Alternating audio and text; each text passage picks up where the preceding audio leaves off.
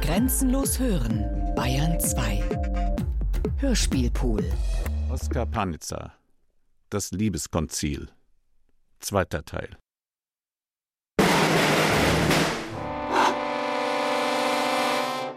Dritter Aufzug, erste Szene. Im Himmel. Ein vertrauliches Kabinett in Blau. Interimsthron, einfach und bequem. Gottvater, Maria, Christus, der Teufel.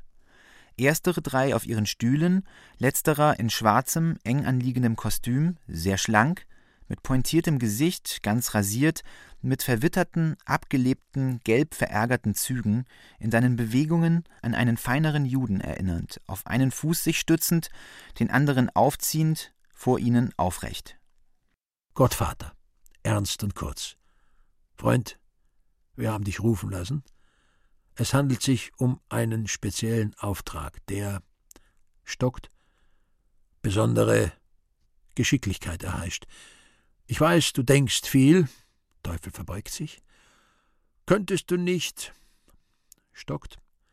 Es handelt sich, äh, ein Wesen, äh, ein Ding, welches, welches, äh, ein Einfluss, der imstande wäre, die uns in ihrem Begehren anekelnde, gänzlich verwahrloste Menschheit Teufel macht eine verständnissinnige, vornehm bedauernde Bewegung.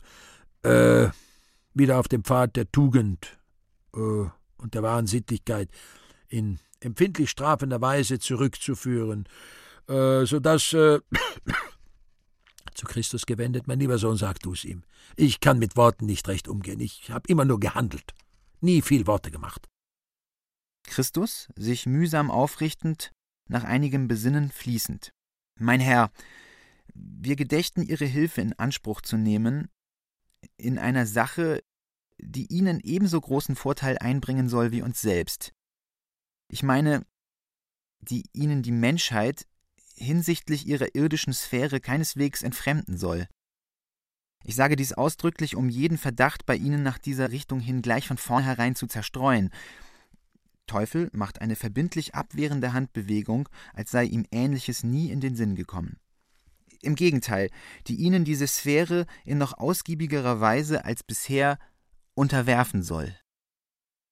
Es handelt sich um einen Kompromiss, um ein Übereinkommen hinsichtlich der Verschiebung der Grenzen unserer beiderseitigen bisherigen Gewalten, es keinem der beiden kontrahierenden Teile zu nahe treten soll, und wobei wir auf ihre bewährte Geschicklichkeit, ihren Scharfsinn, ihren Takt, ihr persönliches Entgegenkommen, ihre Bildung, ihre ihre fängt zu hüsteln an, wird kurzatmig, stöhnt und keucht, fällt röchelnd zurück, die Augen treten hervor, die Stirne wird schweißig, er bekommt einen asthmatischen Anfall. Maria herbeispringend, während der Teufel sehr vornehm eine reservierte Verlegenheit heuchelt. Schone dich, mein Sohn. Du solltest nie reden, du wirst schlechter. Du bist leidend, zum Teufel gewendet, verbindlich. Mein lieber Freund, wir bedürfen deiner Hilfe. Es ist ja nicht nötig, dass man erfährt, dass du es bist, der die Sache inszeniert. Der Teufel macht eine abwehrend beruhigende Bewegung. Bitte steh uns bei. Es soll dein Schade nicht sein, zwinkert ihn an. Du verstehst, winkt gegen Gottvater ab in dem Sinne, dass dieser taub, alt und gebrechlich und ihr nichts in den Weg lege. Der Teufel verbeugt sich. Es handelt sich in Kürze um Folgendes. Durch eine unglückliche Einflüsterung, zeigt auf den Alten hin, bewogen, wohnten wir einer Szene im päpstlichen Palast zu Rom bei, in den Gemächern des Papstes. Wie heißt er gleich? Teufel verbindlich einfallend. Ah, Alexander, der Sechste seines Namens, Rodrigo Borgia. Maria, ganz recht, dieser Borgia. Ah, es war skandalös, es war grässlich. Das war ein Passamal. Gottvater plötzlich hervorkollernd, in breitester Unflätigkeit. Pfui Teufel, pfui Teufel, pfui Teufel. Christus erwacht aus seiner Schwäche, fällt ein, fast tonlos. Ja, pfui Teufel, pfui Teufel. Teufel, in großer Verwirrung, ärgerlich, unangenehm berührt. Ich bitte, unter diesen Umständen darf ich wohl verzichten, fernerhin hier will sich nach rückwärts schreitend zurückziehen. Gottvater, redressierend zum Teufel gewendet. Mein Gott, nein, aber Sie waren nicht gemeint. Teufel, pikiert. Ach, doch. Gottvater, nein, nein, also nochmals, nein, es war nicht so, es, es, es fuhr uns heraus. Die alte Gewohnheit, ich vergaß. Teufel kommt zurück, vornehm, versöhnlich, bitter lächelnd, schnellt mit der einen Hand ein Stäubchen vom anderen Ärmel. Bitte, bitte. Maria, nein, nein, mein Freund, du bist der unsere. Von Verstimmung kann keine Rede sein. Wir bedürfen deiner Hilfe zu notwendig und, sehr laut zum Alten hinüber anzüglich, eine Beleidigung unseres viellieben Vetters, unseres Alliierten, unseres freundlich geliebten Bruders werden wir in keiner Weise zulassen. Teufel verbeugt sich sehr verbindlich. Mit einem Wort also, die Sache ist die. Von einer an höchster Stelle, hinüberdeutend, in Aussicht genommenen gänzlichen Vernichtung des Menschengeschlechts aus höheren Gründen absehend, haben wir beschlossen, eine empfindliche, sündflutartige Rache zu nehmen und brauchen daher jemand, ein Ding, einen Einfluss, eine Gewalt, eine Person, ein Gift, ein Etwas, welches die Unflätigkeit der Menschen, besonders der Neapolitaner und Römer, in geschlechtlicher Beziehung, affidant, gießt etwas Eau de Cologne auf ein Spitzentuch und hält es sich vor, scheint leise zu schnupfen, schielt über dem Taschentuch zum Teufel hinüber. Ah, es wird mir besser, fortfahrend. Welches die Bestialität der Männer und Weiber in jenen lediglich der Fortpflanzung dienenden und nur in dieser Begrenzung ihnen gewährleisteten Beziehungen und nötig erscheinenden Berührungen und Vermischungen Ah, c'est terrible, schnupft wieder Eau de Cologne. Enfin, eindämmen soll. Du verstehst. Teufel in sonorem Bass, etwas theatralisch. Ich verstehe. Gottvater Kolland, ja, ja, eindämmen soll. Christus mit schwindsüchtiger Stimme, ja, ja, eindämmen soll. Teufel nach einigem Besinnen. Soll es sehr empfindlich sein? Maria ihr Spitzentuch dem Teufel entgegenstreckend, heftig nickend, sozusagen für die anderen mitnickend. In der Tat, es soll sehr empfindlich sein. Gottvater guckt glasig herüber, scheint nicht ganz verstanden zu haben, ächzt schließlich zustimmend mit fettem Räusperton. Ja, ja. Christus noch immer im Anfall liegend, sich langsam erholend, hauchend. Ja, ja. Teufel steht die ganze Zeit mit gesenktem Kopf, sich besinnend, zwei Finger an die Lippen gelegt, soll die Sache direkt auf dem Fuß folgen?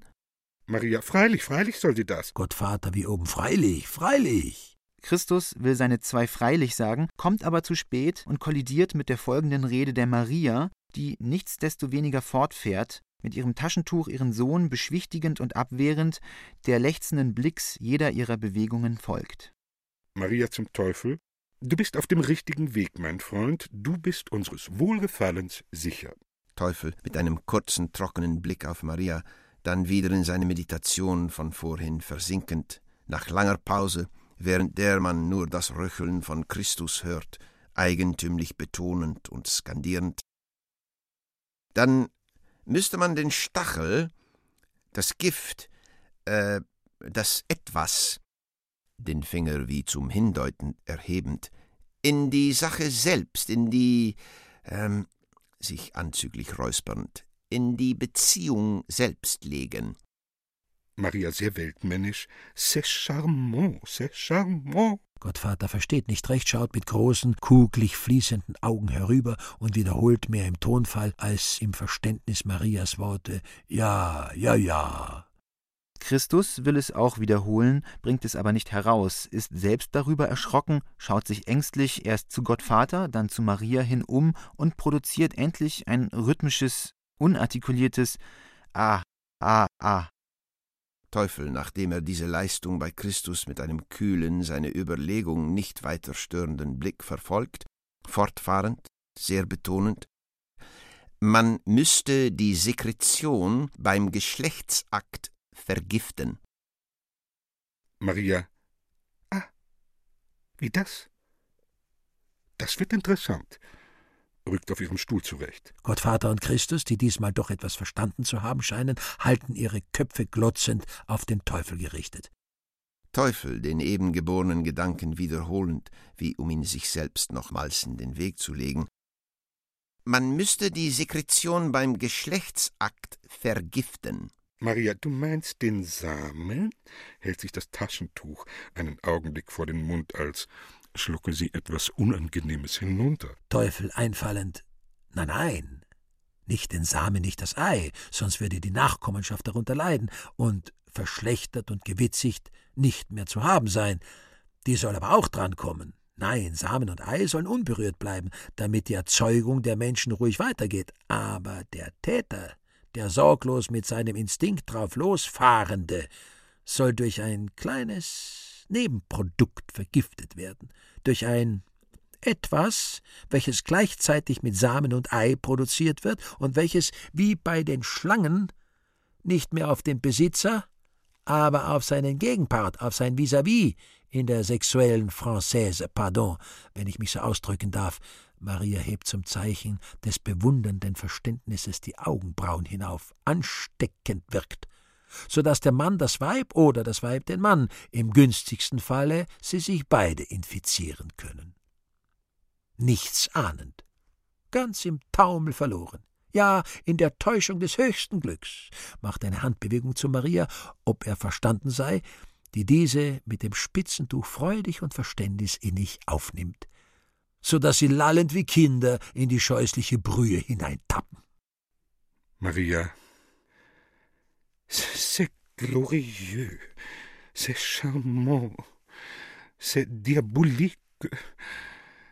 Mais comment? Gottvater und Christus glotzen ruhig weiter. Teufel, ah, Madame, das lassen Sie meine Sorge sein. Maria, gut, aber unter einer Bedingung. Was du auch mit den Menschen anfängst, sie müssen erlösungsbedürftig bleiben. Teufel mit Beherrschung, erlösungsbedürftig bleiben Sie. Maria, sie müssen auch erlösungsfähig bleiben. Teufel mit den Armen wie ein Verkäufer, bis zur Schulterhöhe aufwippend, erlösungsfähig, nachdem ich sie vergiftet, auf besonderen Wunsch vergiftet, das dürfte kaum sein. Maria von ihrem Thron springend, in die Nähe von Gottvater und Christus eilend. Ja, dann ist die ganze Sache umsonst. Wenn wir die Menschen nicht mehr erlösen können, was soll denn dann die ganze Einrichtung? Gottvater und Christus heben verzweifelnd die Hände empor. Christus, der sich etwas erholt, folgt von jetzt an wieder mit regerer Teilnahme. Teufel dreht sich mit sardonischem Lächeln auf dem rechten Fußabsatz herum und hebt mit künstlichem Bedauern wie ein Handelsjude die Achseln hoch. Peinlicher Moment.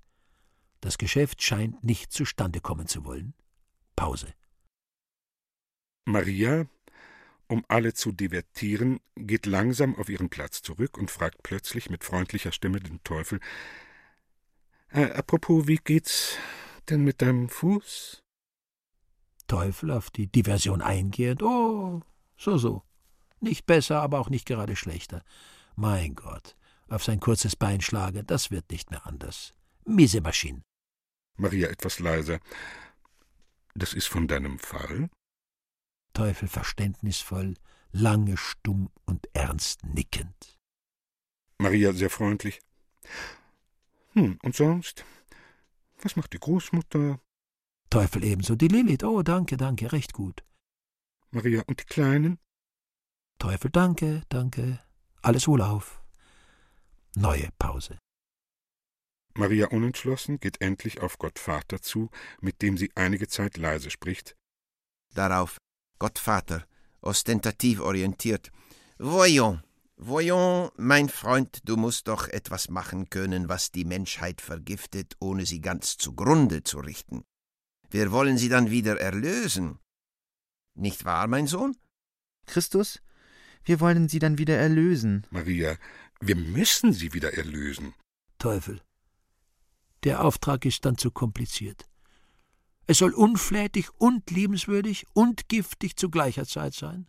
Wenn ich sie in ihren geheimen amorösen Beziehungen sogleich und heftig treffen soll und sie in diesem Moment vergiften soll, dann muss die Seele auch mit. Denn die Seele steckt da mit drin. Gottvater, erstaunt. Die Seele steckt da mit drin? Christus, ebenso, aber mehr mechanisch repetierend. Die Seele steckt da mit drin? Maria affirmativ und halb für sich selbst, wie sich erinnernd, die Seele steckt da mit drin. Teufel nach einer Weile zu Gott etwas spöttisch. Mein Gott, du bist ja der Schöpfer. Weißt du nichts? Gottvater unwillig.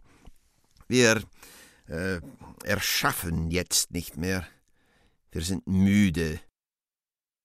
Auch gehört dies Gebiet des Irdischen und der Sinnlichkeit in deine Sphäre, also besinne dich, wie du es anrichtest. Beflecke die Seele, aber sie muss wieder herstellbar sein. Christus, noch immer schwach, will das letzte wiederholen, kommt aber nur bis beflecke die Seele. Teufel zu Gott Vater, es soll sie zur Liebe anreizen, sagst du, und sie gleichzeitig vergiften? Gottvater, natürlich, sonst beißen sie ja nicht an. Christus aufatmend. In der Wollust sind sie blind, habe ich gehört. Maria, mit Speck fängt man Mäuse. Gottvater, suche in deinem Hexenkessel, es ist ja allerlei Zeug darin. In deiner Hölle hast du so manches aufgespeichert, bist doch ein Meister in solchen Kompositionen. Kreiere, braue, zeuge, mische was zusammen. Maria, es muss allerdings sehr verlockend sein. Womöglich was Frauenzimmerartiges. Christus, ja, sehr verlockend sein. Teufel, mit einem Gedanken beschäftigt. Lüstern und zerstörend soll es zugleich sein, sagt er, und doch die Seele nicht definitiv zerstörend. Alle drei zugleich und untereinander. Zerstörend. Lüstern. Verlockend. Giftig. Wollüstig. Grausam. Hirn und Adern verbrennend. Gottvater, aber nicht die Seele, wegen der Zerknirschung, wegen der Verzweiflung. Teufel seinen Gedankengang plötzlich beendend. Halt! Da hab ich was. Will mal mit der Herodias reden, halblaut für sich, lüstern und zerstörend zugleich. Laut? Ich bring etwas. Maria, Gott sei Dank. Teufel, sich zum Gehen wendend. Ich glaub, ich hab's. Gottvater, bravo, bravo. Maria, bravo, bravo. Christus, bravo, bravo. Alle drei sich freudig erhebend, soweit es geht, leise in die Hände schlagend. Bravo, Teufel, bravo, bravissimo. Teufel sich empfehlend und im Abgehen ein Schnippchen schlagend. Ich komm bald wieder. Ab. Draußen, wie er die Türe öffnet, erblickte einige jüngere Engel, die gelauscht haben. Er packt den nächsten beim Flügel und zaust ihn tüchtig. Dieser läuft mit den anderen unter schrecklichem Geschrei davon. Der Teufel, sieht man, öffnet draußen eine Falltür, durch die er hinabsteigt und die er hinter sich schließt. Die drei Gottheiten verschwinden bei der folgenden Verwandlung in die rechten Seitenkulissen. Der Vorhang fällt.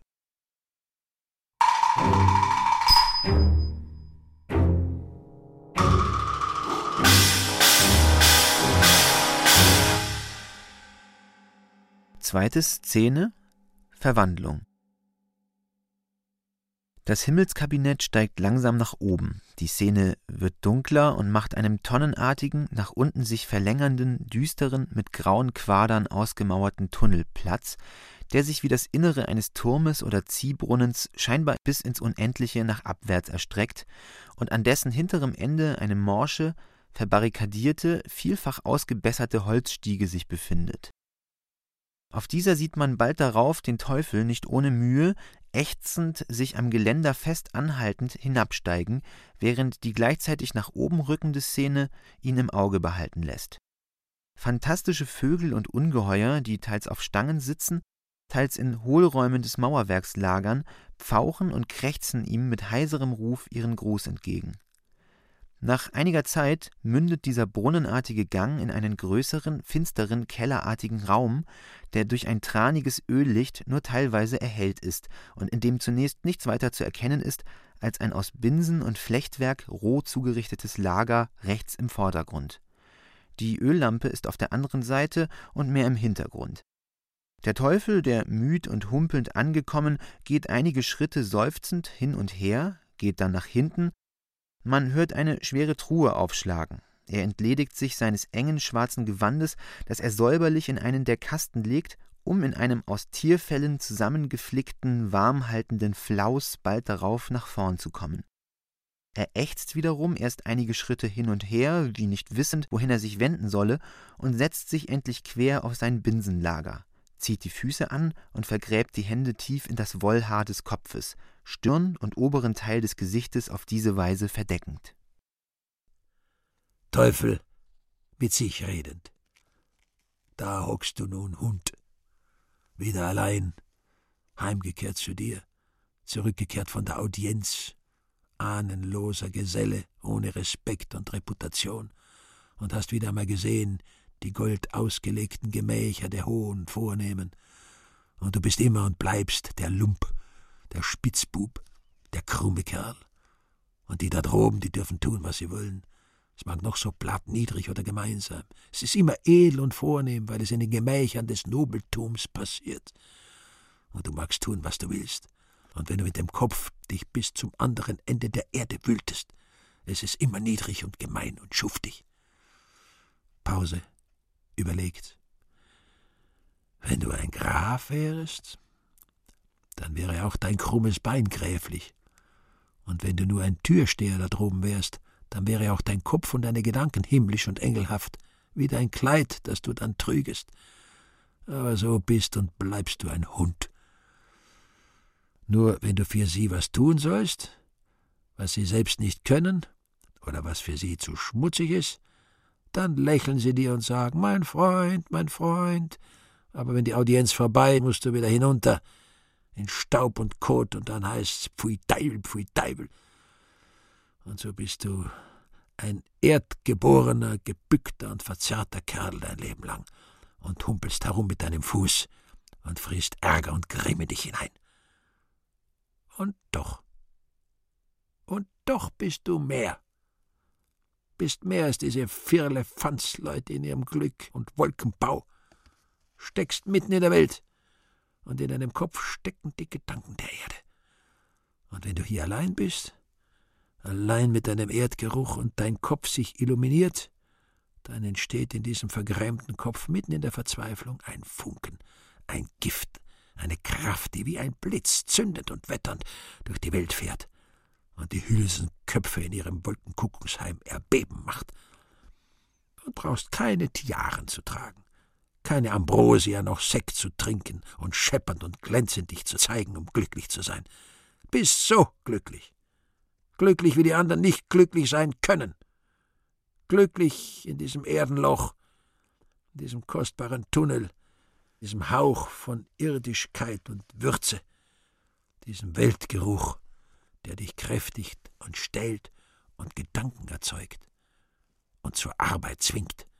Man brauchst keine Ahnen und Vergangenheitsregister, bist blank und sauber, darfst von neuem beginnen, brauchst nicht nichts zu tun. Die Arbeit sind deine Ahnen.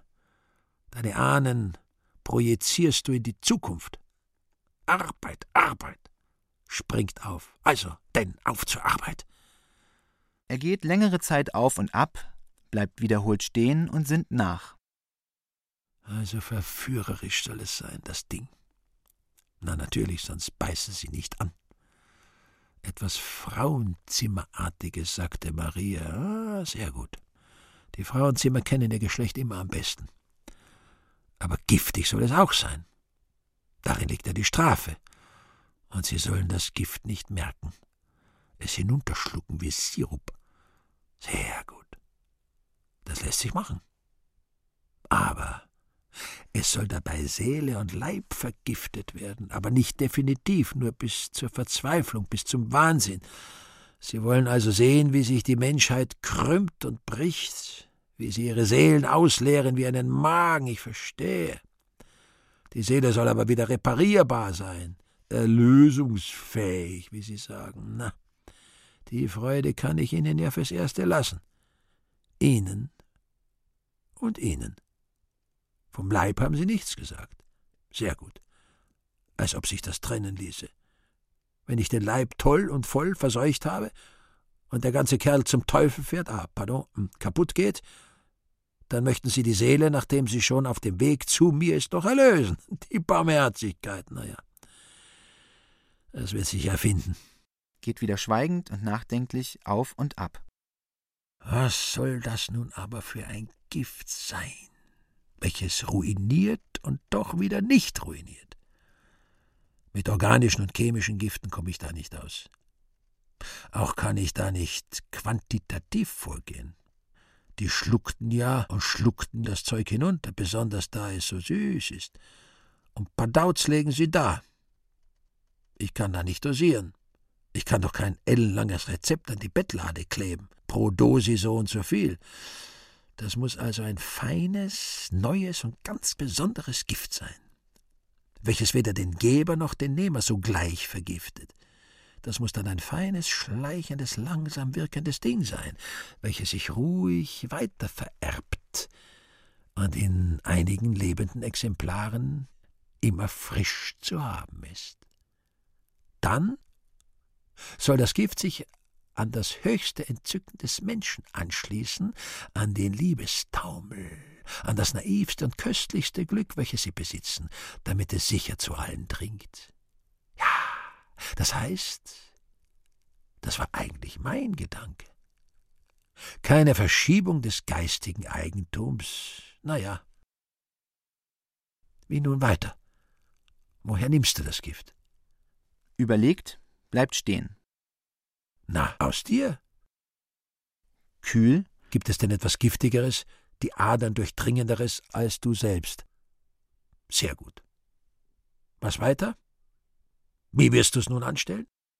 Überlegend, sehr langsam mit vorgestrecktem Zeigefinger sich vordiktierend. Du musst das Gift, welches an sich vielleicht zu stark und tödlich wäre, erst organisch abschwächen und dann in einer lebenden Person verwirklichen. Patscht in die Hände. Hoppla, das ist's. Noch einmal, du musst das Ding erst organisch so mild machen, dass es ihre Mägen und Lebern zunächst gut vertragen und es gleichzeitig in einem Lebewesen, das ihnen gleich sei, personifizieren. Sackerlot. Und zweitens, dieses Lebewesen muss ein Weib sein, und das Gift muss durch die bekannten Schläuche geleitet werden. Und drittens, dieses Weib muss schön sein, und ich ihr Vater. Sapristi! Reibt sich die Hände. Kommen wir auch einmal zum Zeugen. Geht lange erregt auf und ab. Nun, und wenn ich dieses Kunstwerk fertig bringe, was krieg ich dann dafür? Freund, nimm dich in Acht. Diese Gelegenheit kommt nicht wieder. Jetzt hole die lang aufgespeicherten Speisezettel deiner Wünsche hervor. Besinnt sich. Diese Stiege da. Schaut nach oben. Muss er mir reparieren. Das Gerümpel. Wenn ich da mal ausgleite und breche mir den Fuß, dann bin ich ein ganzer Krüppel. Dann diese Falltüre da oben, die ist meiner unwürdig. Da stoße ich mich schon lange dran. Da soll ein schöner, freier Zugang werden, mit einem Geländer dran und ein paar Teppichen. Dann diese Audienzmeierei, habe ich ebenfalls schon lange satt. Wird der Zugang oben frei, muss ich auch freien Zugang haben. Ich muss stets unangemeldet kommen können. Er kam ja auch stets unangemeldet zu mir herunter. Dann sehr bestimmt muss er mir meine Bücher frei drucken lassen und ihre breiteste Zirkulation im Himmel und auf Erden erlauben. Das muss ich unbedingt haben, ohne das gehe ich gar nicht an die Arbeit. Ausbrechend. Wenn jemand denkt und darf seine Gedanken nicht mehr anderen mitteilen, das ist die grässlichste aller Foltern. Das andere, das Nachdenken, was du vorgedacht hast, dieses reinste Entzücken, dieser Tropfen Lust, der Fässer voll Bitterkeit genießbar macht, ist das so schwer zu begreifen. Also das ist Nummer eins. Dann muss hier die Ventilation besser werden. Glotzt lange an der Decke herum. Eigentlich könnte ich mir das Ding hier mit Goldleisten ausschlagen lassen. Ach, das wäre doch nicht heller. Wie wär's, wenn er mich zum Graf machte? Graf Miraviglioso? Oder gleich ganz italienisch Conte di Miraviglioso? Signor Conte di Miraviglioso. Pfui, schäm dich. Hast du nicht gesagt, du willst ein ehrlicher Kerl bleiben? Nun ja, ich wollte ja nur auf ganz kurze Zeit das tolle Empfinden haben, ganz ohne Grund etwas zu sein. Nur auf acht Tage. Ich kann dir den Titel dann meinem Ausgeher schenken. Ein paar Orden könnte ich mir bei dieser Gelegenheit geben lassen. Dazu ist es wieder nicht hell genug da herunten. An der Beleuchtung fehlt es hier überhaupt. Was noch? Etwas bessere Garderobe. Dieses spanische Kostüm trage ich nun schon seit Philipp II. Das ist unerhört. Heftig. Und nur meine ganz außerordentliche Peinlichkeit erlaubt mir noch überhaupt oben zu erscheinen. Dann um Gottes Willen etwas Mobiliar, ein paar Pfund Rosshaar werde ich doch noch wert sein, und ein paar warme Decken. Weiter. Etliche Borden an meine Kleider, wenigstens Leutnantsrang. Dann einreihen wenigstens in die letzte Hofrangklasse. Mein Gott, ich helfe doch den Leuten in ganz außerordentlicher Weise. Ferner ein kleines von und die Möglichkeit einer standesgemäßen Verbindung mit einer der Engelklassen. Gott, sein zartes Geschöpfchen neben mir, das wäre ja zum Entzücken. Sie mag so dünn und jung sein, wie sie will. Ich richt sie mir schon her. Was noch? Ein goldenes Portepee, ein Kammerherrentitel, ein kleines Krönlein, ein Herzogskragen oder. hält plötzlich inne, greift sich mit beiden Händen an die Stirn und schreit in tierischer Weise hinaus. Ach, ach, bleib fort! Er hält die Hände weit von sich, wie um etwas wegzustoßen, das auf ihn eindringt, und weicht zurück. Ah, es kommt, es hat mich, du Hund! Hab ich dir nicht gesagt, wenn du über die Schnur haust, packt es dich, pfui Teufel! spuckt aus, wie um etwas aus seinem Innern zu entfernen. Pfui Teufel, es kommt, der Ekel, er hat mich, pfui, pfui, oh, es ist zu spät, Ekel, Ekel, verdammte Soße! Er krümmt sich. Weißt du nicht mehr? Weißt du nicht, dass du nur in der Entbehrung, im Finstern, nur unter der Marter gedeihst? Und dann will der Kerl stolz sein. Ah, ah. Er macht Würgbewegungen, schleppt sich bis zu seinem Lager, wirft sich dort auf den Bauch, wälzt sich in Krämpfen, reißt aus der Matratze Stroh heraus, macht einen Knebel und steckt ihn sich mit ingrimmigem Behagen ins Maul wird dann allmählich etwas ruhiger, liegt bewegungslos da und scheint zu schlafen. Lange Pause. Währenddem hat sich im Hintergrund an der Rückwand des Gewölbes die Szene wie aufgeklärt. Die Schicht wird heller und heller, zuletzt durchsichtig. Es ergibt sich eine, wie es scheint, unermessliche Perspektive. Allmählich schwindet auch der letzte trübe Schleier, und man erblickt ein ungeheures Totenfeld, auf dem eine schier unfassbare Zahl, wie es scheint lauter Weiber, in Leibesgestalt mit fahlen Gewändern, die einen hockend, die anderen hingestreckt, teils die Arme aufgestützt, teils das Gesicht in den Armfalten vergraben, wie schlafend dort liegen, das Ganze übergossen von einem kalten, flirrenden, mondlichtähnlichen Schimmer. Tiefe Stille. Teufel wacht langsam auf, hebt sich mit den Händen aufstützend matt empor. Wie er sich umwendet und erblickt die Szene, fährt er plötzlich zum Sitzen auf, reißt sich den Knebel aus dem Mund. Ah!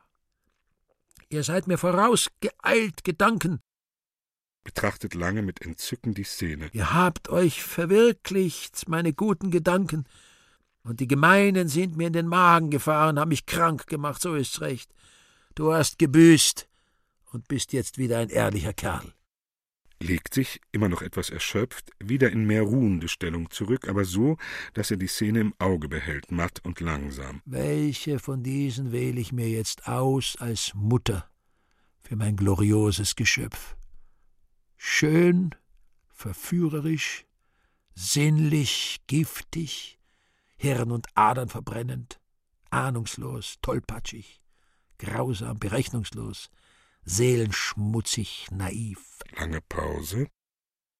Er erhebt sich dann zum Sitzen und ruft mit halblauter, aber klarer Stimme in sanftem Ton Helena von Sparta, des Priamus Geliebte, trojanische Königin. Im Hintergrund erhebt sich aus der Reihe der Schlafenden langsam eine Gestalt mit langem, schleppendem Mantel, der um die Taille durch einen mit der Stofffarbe gleichen Strick zusammengehalten, kommt langsam wie schlaftrunken mit geschlossenen Augen, den Lichtschimmer, der ihr aus dem Totenreiche anhaftet, beibehaltend nach vorn und bleibt vor dem Teufel stehen. Teufel. Du bist damals mit dem jungen Laffen, dem Trojanerprinzen, auf und davon? und hast deinen Mann den König zurückgelassen. Rein aus Verliebtheit? Helena verneint, schwerfällig mit dem Kopfe. Was? Nicht einmal verliebt? Aus Neugierde? Sie scheint sich zu besinnen, nickt dann wie schlaftrunken. Nur weil es dir gefallen hat? Helena nickt. Ohne etwas zu denken? Nickt. Justament. Wartet und nickt dann. Und als dann der Krieg ausbrach, da dachtest du, nickt mechanisch, besinnt sich aber dann und verneint. Dachtest dir, es ist nun einmal so, nickt und betont. Geh, leg dich wieder schlafen, armes, dummes Ding. Sie wartet einen Moment, dreht sich langsam um und geht zurück auf ihren Platz, wie sie gekommen. Teufel nach einer Pause mit der gleichen hellen, sanften Stimme. Frühne aus Athen? Glatteste aller Hetären, komm! Von dem Totenfeld erhebt sich aus einer anderen Reihe ein Weib im gleichen Anzuge wie die erste und kommt näher. Blasseste aller Zauberinnen, du, hast Tausende von Männern in dein Garn gelockt, sie arm und elend gemacht, ihnen Geld und Gedanken geraubt, hast Philosophen genarrt, Richter bestochen, Staatsgesetze umgestoßen, Krieg angezettelt, Reichtümer angehäuft, hast dich als Göttin geriert, dich anbeten lassen, hast dein Vaterland verhöhnt, wolltest deinen Namen wie eine schmutzige Reklame auf die Mauern Thebens setzen und dafür bezahlen, hast dich nackt vor allem Volk gezeigt, in Korinth dir Tempel und Statuen bauen lassen, hast fortgehurt, bis deine Haare weiß wurden, und wurdest schließlich in einem Tempel, in den du dich geflüchtet wie ein unreines Tier erschlagen, nickt stumm wiederholt auf alle Fragen. Warum? Aus Liebe? Verneint. Aus Leidenschaft? Verneint. Aus Laune? Nickt. Weil du schöner und blasser warst als alle anderen? Nickt. Hast gar nichts dabei gedacht? Verneint. Ließ es den Dingen ihren Lauf. Bejaht. Geh, du harmloses Kind, du bist unschuldig geht langsam und schweigend ab wie die erste. Teufel nach einer Pause wie oben. Eloise, Äbtissin vom Paraklet, Latinistin des zwölften Jahrhunderts. Eine dritte Gestalt erhebt sich aus dem Totenfeld und kommt im gleichen Anzug wie die vorige näher. Du hast studiert und hast geliebt und hast Kinder gebracht und hast deinen Lehrer Abelard die Leuchte des Jahrhunderts verführt und deine Familie in Spott und Schande gejagt, bis sie dir deinen Geliebten zum Kapaun machten und dich zur Nonne, und hast dann deinen verschnittenen Abelard fortgeliebt und ihm brünstige Briefe geschrieben, bis man dich zur Äbtissin machte. Und als Äbtissin hast du weiter studiert und ihn weiter geliebt und weiter, wenigstens in der Fantasie, Kinder gebracht und mit einem längst abgekühlten Freund imaginative Scheußlichkeiten begangen, die man selbst in der Hölle nicht sagen darf, und hast ihm geschrieben, lieber wolltest du des Abelard Hure als des Kaisers rechtmäßige Gattin sein. Und als er starb, hast du dir seine Leiche kommen lassen und hast ihn immer noch geliebt und ihn mit deinen eigenen Händen begraben. Und dann hast du ihn noch zwanzig Jahre auf Kosten deiner Fantasie weitergeliebt, bis du selbst starbst, hat zu allen Fragen stumm genickt. Warum? Aus Liebe? Bejaht heftig.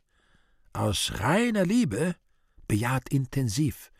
Kind, du bist ja schon für den Himmel reif. Halt dich parat. Wenn die Posaune ertönt, kommst du zuerst dran. Inzwischen geh und schlaf weiter. Gestalt geht ab.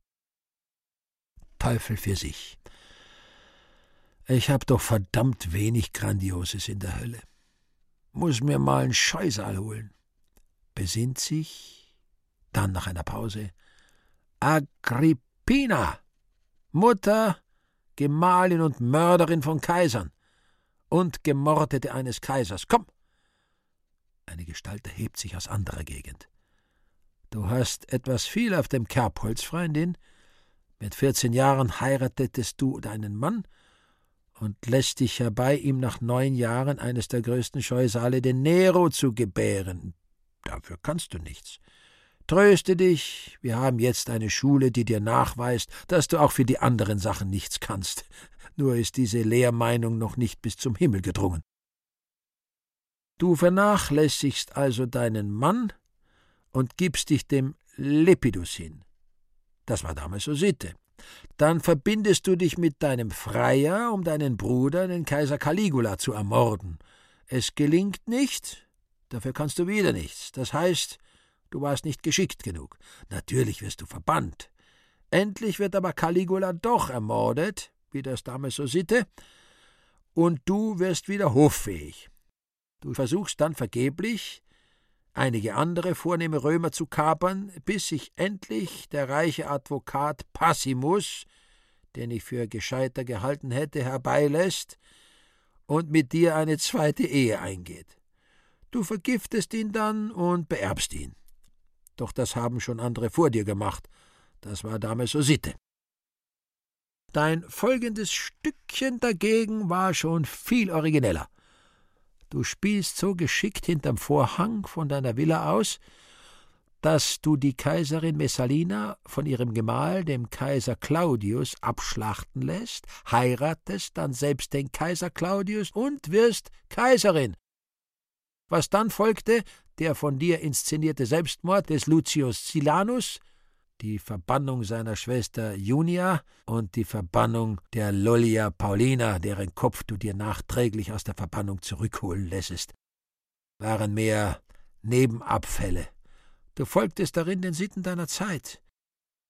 Dann verschaffst du dir den Beinamen Augusta, die Heilige, lässest deinen Sohn Nero von deinem neuen Gemahl Kaiser Claudius adoptieren, lässest ihn dann mit der Tochter dieses Kaisers Claudius, Octavia, vermählen, vergiftest dann diesen Kaiser, deinen Gemahl, und rufst deinen Sohn Nero zum Kaiser aus. Das war nämlich damals ganz neu.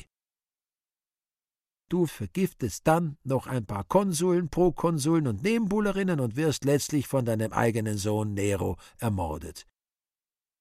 Die Gestalt hat auf alle Fragen stumm nickend geantwortet.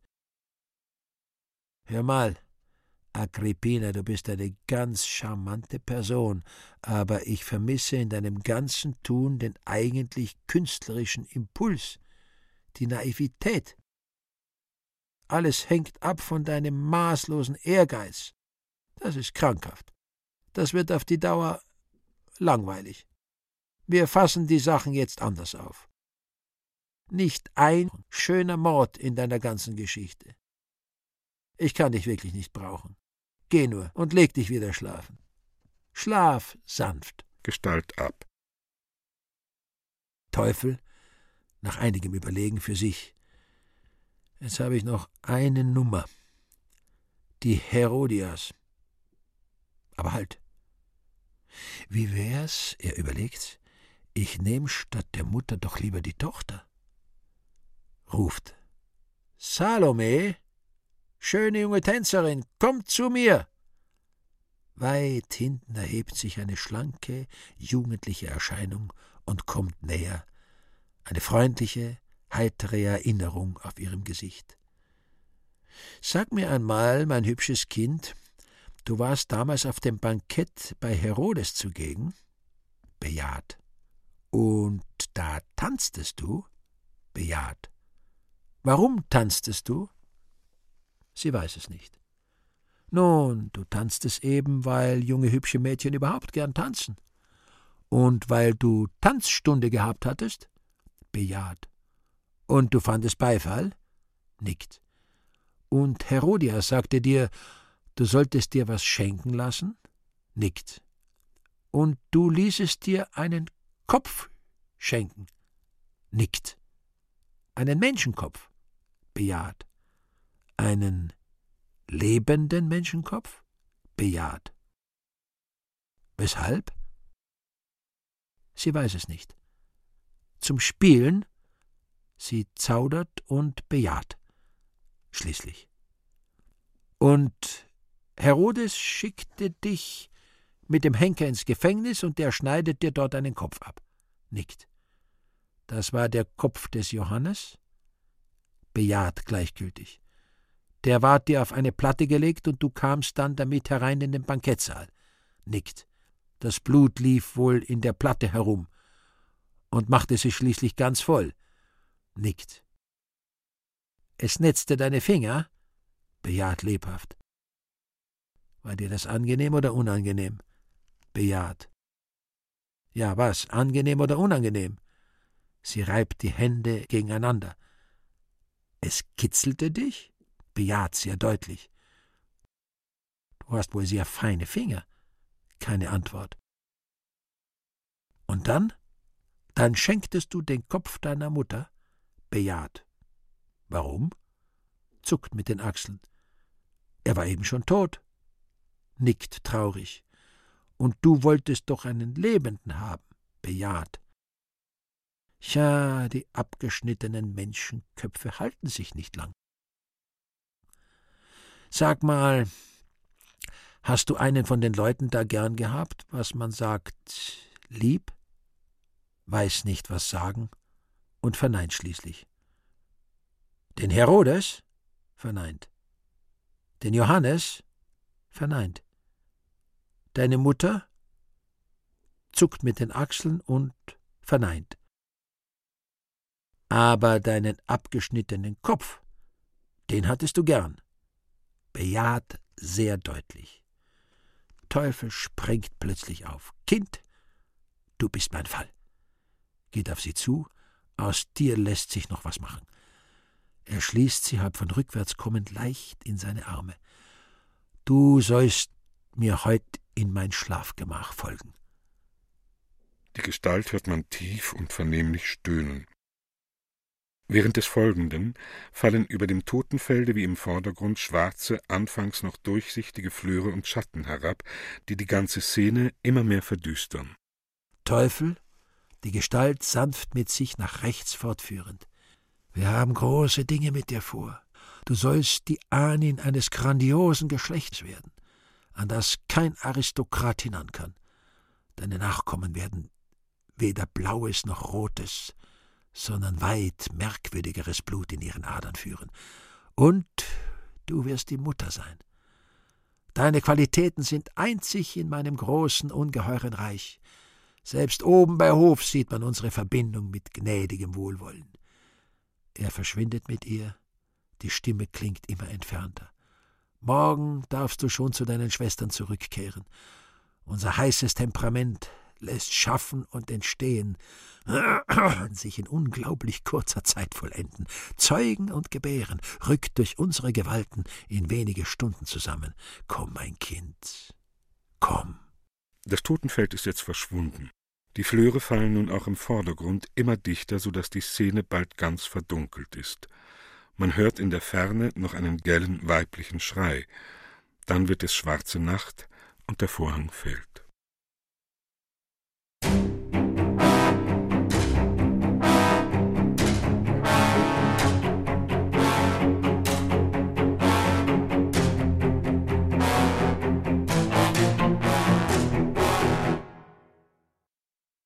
Vierter Aufzug. Im Himmel. Ein kostbar ausgestattetes Gemach in Rosa. Maria, vornehm geschmückt auf ihrem Thron, umgeben von meist jüngeren Engeln in lichter farbiger Tracht, die mit Büchern, Schulheften, Schreibtafeln in den Händen an den Stufen des Thrones teils sitzen, teils knien, teils in malerischer Stellung liegen. Es ist Schule. Seitwärts zur Rechten, halb in der Kulisse, steht der Schullehrer, ein hochaufgeschossener, unsäglich magerer Mensch in langem, schwarzem Schnürrock mit verbittertem, glatt rasiertem Gesicht und überkämmter Glatze. Maria mit einem Pfauenwedel spielend. Sagt einmal euren Spruch auf. Kinder unisono in breitem, schreiigem Ton, mit falscher Akzentuierung, mit dem Rhythmus, wie ihn das Prinzip des geringsten Lautwiderstandes an die Hand gibt.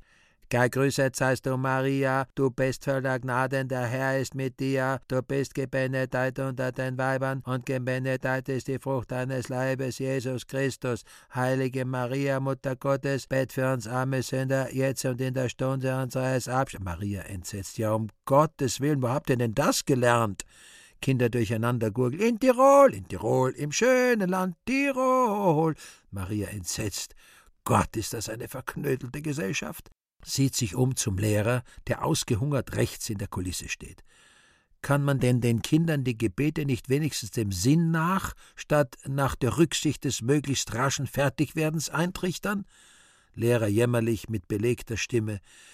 Es geht nicht mehr, allergnädigste Gottesmutter, die Killen sind vollständig in der einen Richtung festgelegt. Die Laute das Resultat einer tausendjährigen Übung. Maria, warum machen Sie denn ein so jämmerliches Gesicht. Lehrer, es ist mir nicht gut, ich fühle mich immer so schlecht. Maria für sich, Gott, der Mensch hat Hunger und ist zu anständig, es zu sagen. Laut, sind Sie denn immer noch so miserabel bezahlt? Jetzt kommen Sie herauf in den Himmel und bringen Ihren unstillbaren Hunger von der Erde mit. Ich kann Ihnen leider nichts anbieten. Bei uns werden nur Hostien gegessen. Nicht mal einen Schluck Wein kann ich Ihnen offerieren. Wir dulden keine Utraquisten da heroben. Sie sollten eben kurz vor dem Tod wenigstens einmal sich satt essen können, unter den Nachbarn ein wenig sammeln gehen, ein paar Pfennig für Bier unter den Männern zusammensammeln und vielleicht etwas Schmalz unter den Weibern. Kinder fallen auf das Stichwort ein. Und gebenedeit ist die Frucht deines Leibes, Jesus Christus. Amen. Heilige Maria, Mutter. Maria entsetzt. Um Gottes Willen. Wart ihr denn aufgezogen? Ich hab doch nicht an den Knopf gedrückt. Das sind ja die reinsten Automaten. Zum Lehrer, Sie müssen den Kindern trotz ihres Hungers beibringen, nach dem Sinn zu beten, auch nach zweitausend Jahren, damit nicht, wenn ich von Schmalz rede, Sie die Frucht meines Leibes daherbringen. Kinder korrigierend unisono, Frucht deines Leibes, Kinderstimmchen einzeln naiv, Stunde des Absterbens, Amen. Maria überwältigt. Ach, wie süß. Wie heißt denn du, mein Schätzchen? Kinderstimmchen wie oben. Maria Ebner, Schlotfegermeisterstochter aus Kleinhüttenbach. Wir haben sie ins Wasser neigeschmissen, weil wir schon sechst waren. Und der Vater hat nicht mehr verdient und Mutter gesagt, ich werd sowieso Kleinengel. Lehrer wischt sich eine Träne ab. Ja, so sind's da drunten, in der Gegend zwischen Brixen und Kufstein. Kinder unisono. In Tirol, im Tirol, im schönen Land Tirol. Maria mit einer Grimasse. Gott, dieser Katholizismus steht mir schon bis daher. Macht Bewegung des Ekels resolut. Reden wir von was anderem. Nehmt eure Bücher her. Zum Lehrer. Sie können dann gehen und sich was erholen. Zu den Kindern. Wo sind wir stehen geblieben? Jetzt aber schön Hochdeutsch lesen. Preußisch. Größerer Engel liest, während alle ihre Bücher aufschlagen, aus einer der Novellen des Boccaccio mit breiter, kreischender, alles gleich betonender Stimme.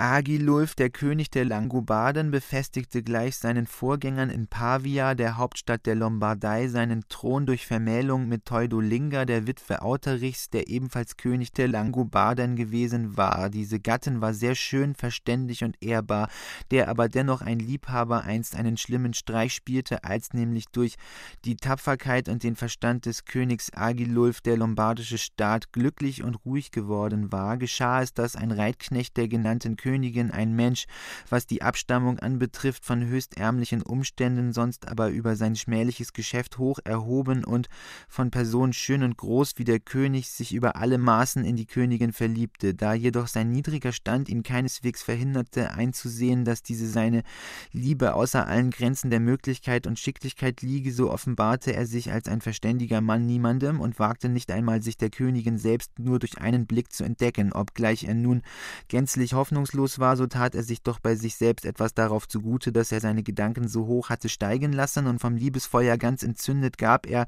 sich Mühe, es allen seinen Kameraden in allem, von dem er glaubte, dass es der Königin gefallen könnte, zuvorzutun. Dadurch geschah es, dass die Königin, wenn sie ausritt, weit lieber das Pferd ritt, das dieser wartete, als ein anderes, und dies rechnete sich jener zur höchsten Gnade, ging alsdann nicht vom Steigbügel weg und schätzte sich glücklich, wenn er ihre Kleider berühren durfte. Aber wie wir dies häufig sehen, dass die Liebe umso stärker stärker wird, je mehr sich die Hoffnung verringert. Maria unterbrechend, ja kriegen denn die zwei sich noch nicht? Lesender Engel stockt, ich weiß nicht, immerwährende Jungfrau. Maria, sieh mal, wie viele Seiten die Geschichte noch hat. Lesender Engel zählt sorgfältig nach.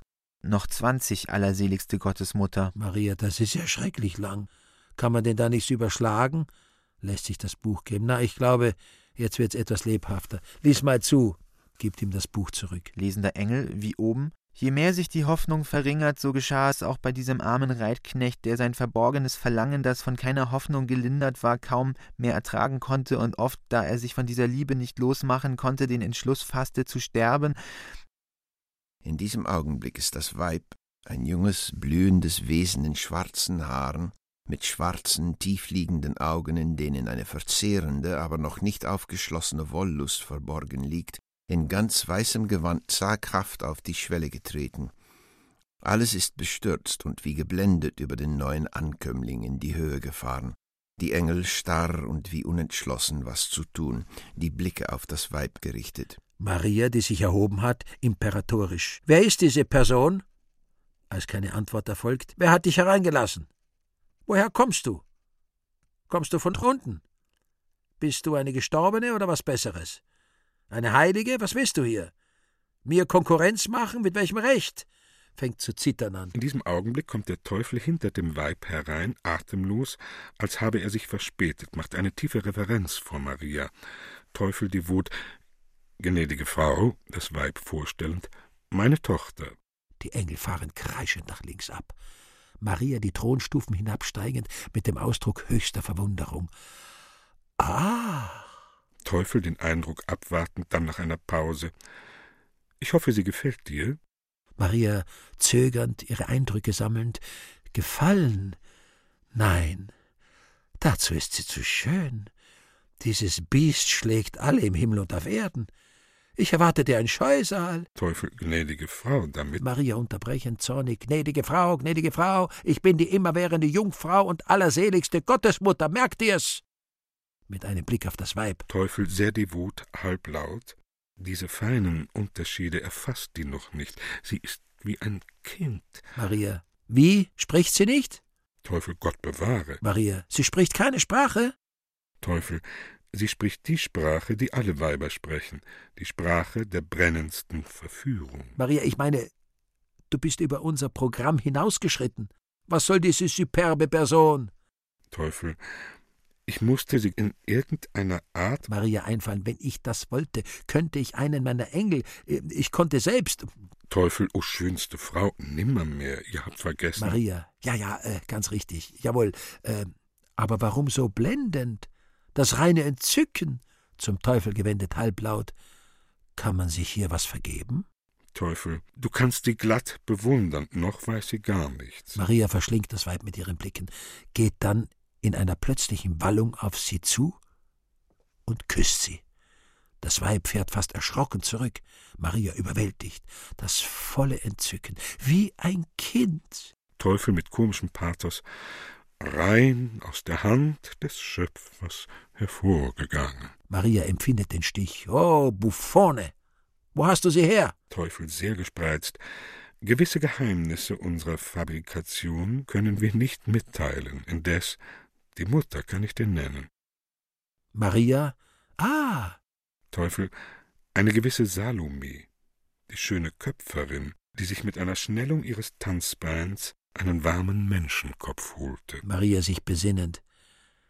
Haben wir die nicht heroben? Teufel trocken, nein, nein, solche Personen habt ihr nicht heroben. Maria versunken in der Gestalt. Solche Personen habt ihr nicht heroben und so blendend. Teufel, was du siehst, hat sie von der Mutter. Maria, von ihr. Teufel sarkastisch. Und noch einiges, was du nicht siehst. Maria zu ihm hinüberschauend verständnisvoll.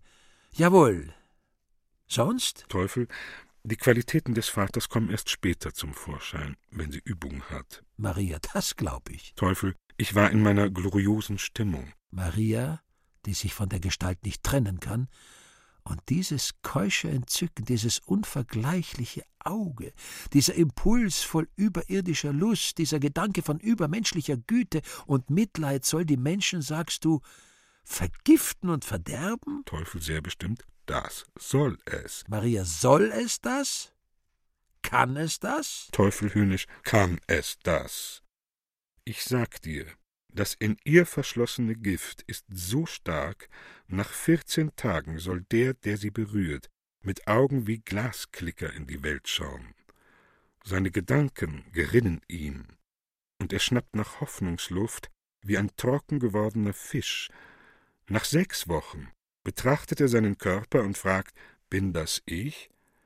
Die Haare fallen ihm aus, die Wimpern fallen ihm aus, die Zähne fallen ihm aus, Gebiss und Gelenke werden wackelig. Nach drei Monaten ist er an seiner Menschenoberfläche durchlöchert wie ein Sieb, und er spekuliert an den Schaufenstern der Kaufläden herum, ob man etwa eine neue Menschenhaut kaufen könne. Die Verzweiflung rinnt ihm nicht nur im Herzen zusammen, sondern läuft ihm auch stinkend zur Nase heraus. Die Freunde begucken sich gegenseitig, und in der ersten Phase der Vergiftung ist, lacht den aus, der sich in der dritten oder vierten befindet. Nach einem Jahr fällt ihm die Nase in den Suppenteller, und er läuft zum Kautschukhändler, um eine neue zu kaufen. Dann verzieht er, geht an einen anderen Ort, wechselt das Handwerk, wird mitleidig und sentimental, tut keinem Tierlein was zuleide, entwickelt moralische Gesinnungen, spielt mit den Mücklein in der Sonne und beneidet die jungen Bäume im Frühling. Er wird katholisch, wenn er protestantisch war, und protestantisch, wenn er katholisch war. Nach zwei, drei Jahren liegen ihm die Leber und die großen Drüsen wie Mörser im Leib, und er denkt auf lockere Speisen. Dann gimpelt's ihm in einem Aug, nach einem weiteren Vierteljahr ist es zu. Nach fünf, sechs Jahren beginnt ein Zucken und Schießen im Körper auf und ab wie ein Feuerwerk. Er geht noch spazieren und fleißig sieht er nach, ob die Füße noch unter dem Leib hervorkommen. Noch etwas später zieht er es vor, im Bett zu bleiben. Er liebt die Wärme. Nach acht Jahren etwa nimmt er sich eines Tages einen Knochen aus dem eigenen Gebäu, beriecht ihn und schmeißt ihn voll Grausen in die Ecke. Er wird dann fromm, frommer am frömmsten. Er liebt die Maroquin-Bände mit Goldschnitt und einem Kreuz drauf.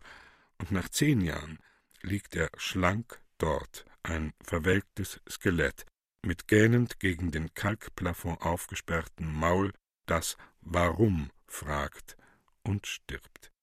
Die Seele gehört dann euch. Maria sich voll Abscheu wegwendet. Äh. Teufel verwundert. Was? Habe ich meine Sache nicht gut gemacht? War die Arbeit nicht so bestellt? Maria die Hände vor dem Gesicht schluchzend. Ach, die armen Menschen. Teufel einfallend, bleiben erlösungsbedürftig und erlösungsfähig. Maria, die sich wieder umgewendet, starrt mit offenen Augen das Weib an, in deren Anblick sie versunken bleibt. Das Weib in der ursprünglichen, naiven, seiner unbewussten, schönheitsvollen Haltung. Man hört draußen ein Geräusch wie von Kommenden. Maria erwachend und zur Türe eilend. Nein, niemand soll herein nachdem sie vor der Tür die Kommenden erblickt. Nein, mein Sohn soll nicht herein, kann nicht herein, darf nicht herein. Zurückkehrend wild, schaff mir das Weib aus dem Haus. Tu mit ihr, was du willst, aber fort, fort, augenblicklich. Teufel bittend. Liebe Maria, immerwährende Jungfrau, allerseligste Gottesgebärerin, ich hätte noch einige Wünsche. Ich denke, ich verdiente doch, Du weißt. Maria eilfertig. Ja, ja, du sollst eine Stiege haben, aber nur fort, fort. Teufel lamoyant und Gedankenfreiheit. Maria, Freund, du denkst nur viel zu viel. Ich will mir's überlegen, was ich befürworten kann. Aber jetzt fort. Teufel mit einem schwachen Seufzer verbeugt sich tief vor Maria, geleitet dann mit großer Vornehmheit das Weib nach außen, wohin er sie vorantreten lässt. Maria eilt hinterdrein, schaut starr mit offenem Munde den Gehenden nach der Vorhang fällt.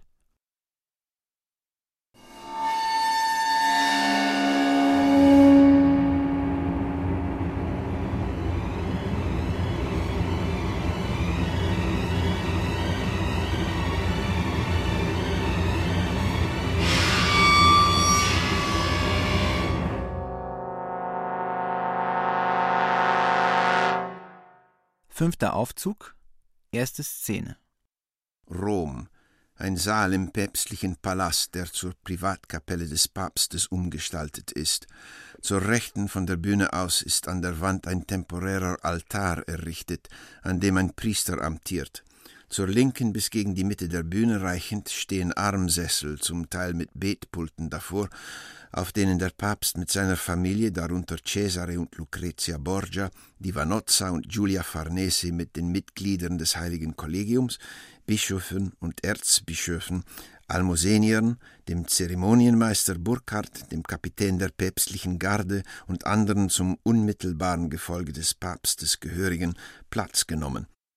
Zu äußerst links hinter den Stühlen stehen dicht gedrängt und ohne das Ende des Saales auf dieser Seite erkennen zu lassen, teils Geistliche, teils niedere Beamte des päpstlichen Hofstaates und ganz hinten auch etliche von der Dienerschaft, welche alle mit größerer oder geringerer Aufmerksamkeit der heiligen Handlung folgen.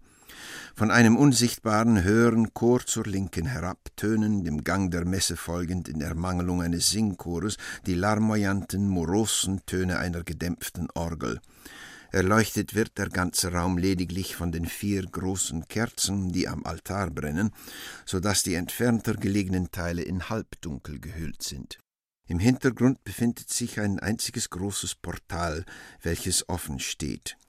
Priester am Altar, den man längere Zeit hantieren gesehen und flüstern gehört hat, nachdem ein kurzes Präludium auf der Orgel beendet ist. Hoc est enim corpus meum. Das Flüstern und Zischeln geht weiter.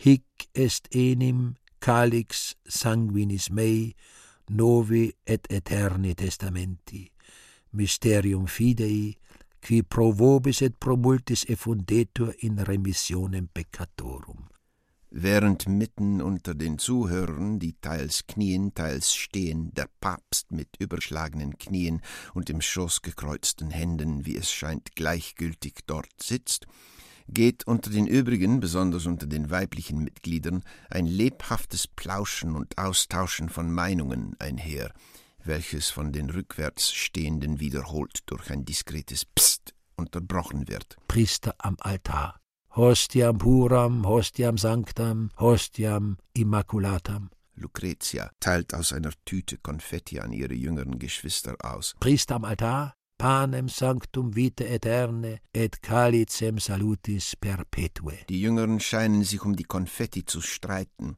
Einiges fällt zu Boden. Sie eilen sich, es aufzuheben. Man hört Raufen und Schimpfwörter. Stühle werden gerückt. Die Damen benehmen sich um die Kleinen. Die Herren mahnen zur Ruhe. Der Papst schaut hinüber und lächelt. Von rückwärts wiederholte Psst, Psst. Priester am Altar mit lauter Stimme Per omnia secula secolorum. Die Anwesenden mechanisch murmelnd Amen. Cesare ist von seinem Stuhl aufgestanden und begibt sich hinter die Lehne seines Vaters, des Papstes, zu dem hinübergebeugt er sich längere Zeit halblaut unterhält. Die Damen fangen ebenfalls unter sich ein halblautes Gespräch an die Kleinen wieder beruhigt molfern an ihren Konfetti. Priester am Altar halblaut. Agnus Dei qui tollis peccata mundi. Bei diesen Worten ist das Weib plötzlich auf die Schwelle des rückwärtigen Portals getreten. Hinter ihr sieht man eine schwarze Gestalt verschwinden. Sie ist in der gleichen naiv zauberhaften Attitüde wie oben im Himmel und trägt dasselbe weiße, jugendlich züchtige Gewand wie damals, von dem eine von der Beleuchtung der Kerzen unabhängige Helle auszugehen scheint.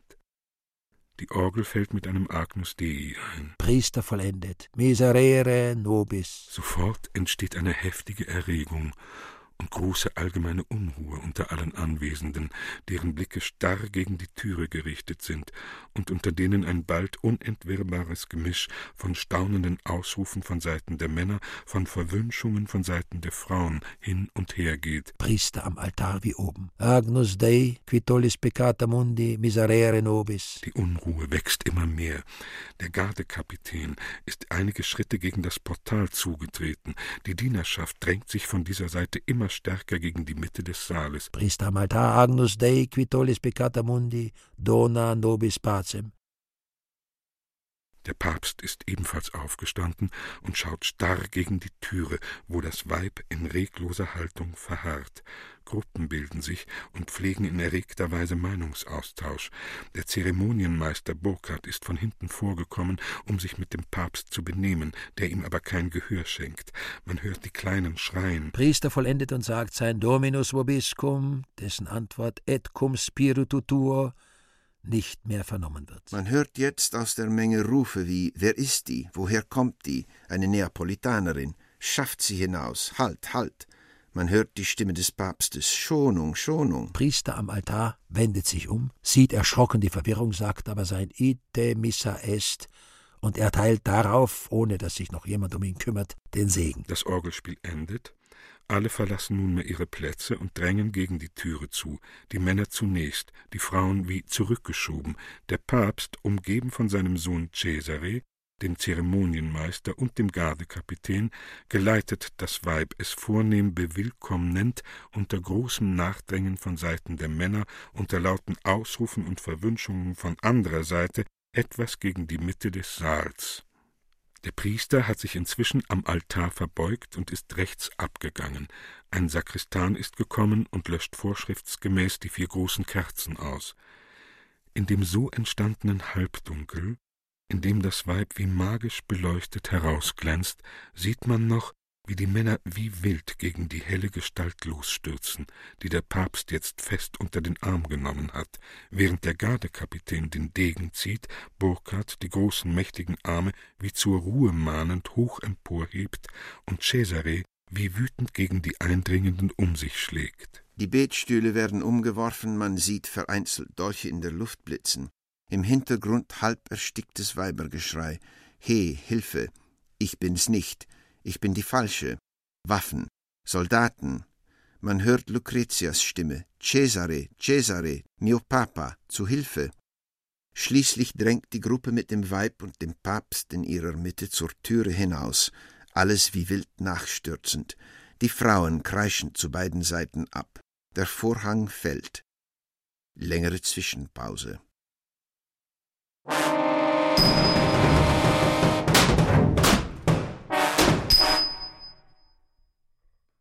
Schlussszene. Eine Straße in Rom vor dem päpstlichen Palast. Trübe, nasskalte Morgendämmerung. An einer Ecke ein tief herabgebranntes, flackerndes Öllicht. Totenstille. Eine Tür am päpstlichen Palast öffnet sich leise, und heraus tritt das Weib. Die Röcke knapp zugebunden, die halb entblößte Brust vor der Kälte schützend, mit verwirrten Haaren und hohläugigem Blicks, übernächtig und abgeschlagen, macht die Türe leise hinter sich zu, schlürft einige Schritte vorwärts. Sie hat zweierlei Pantoffeln an, beide zu groß. In den Ohren und am Hals reichen Brillantschmuck, schaut sich scheu und vorsichtig um. Da bricht der Teufel der bis dahin ungesehen längs einer Dachrinne im Schatten gestanden, hastig hervor auf sie zu, gebieterisch. Jetzt zu den Kardinälen, dann zu den Erzbischöfen, dann zu den Gesandten, erst zu den Gesandten der italienischen Staaten, dann zu den fremdherrlichen Gesandten, dann zum Camerlengo, dann zu den Neffen des Papstes, dann zu den Bischöfen, dann durch alle Klöster durch, dann zu dem übrigen Menschenpack. Tummle dich, und halte die Rangordnung ein. Weib langsam ab. Der Vorhang fällt.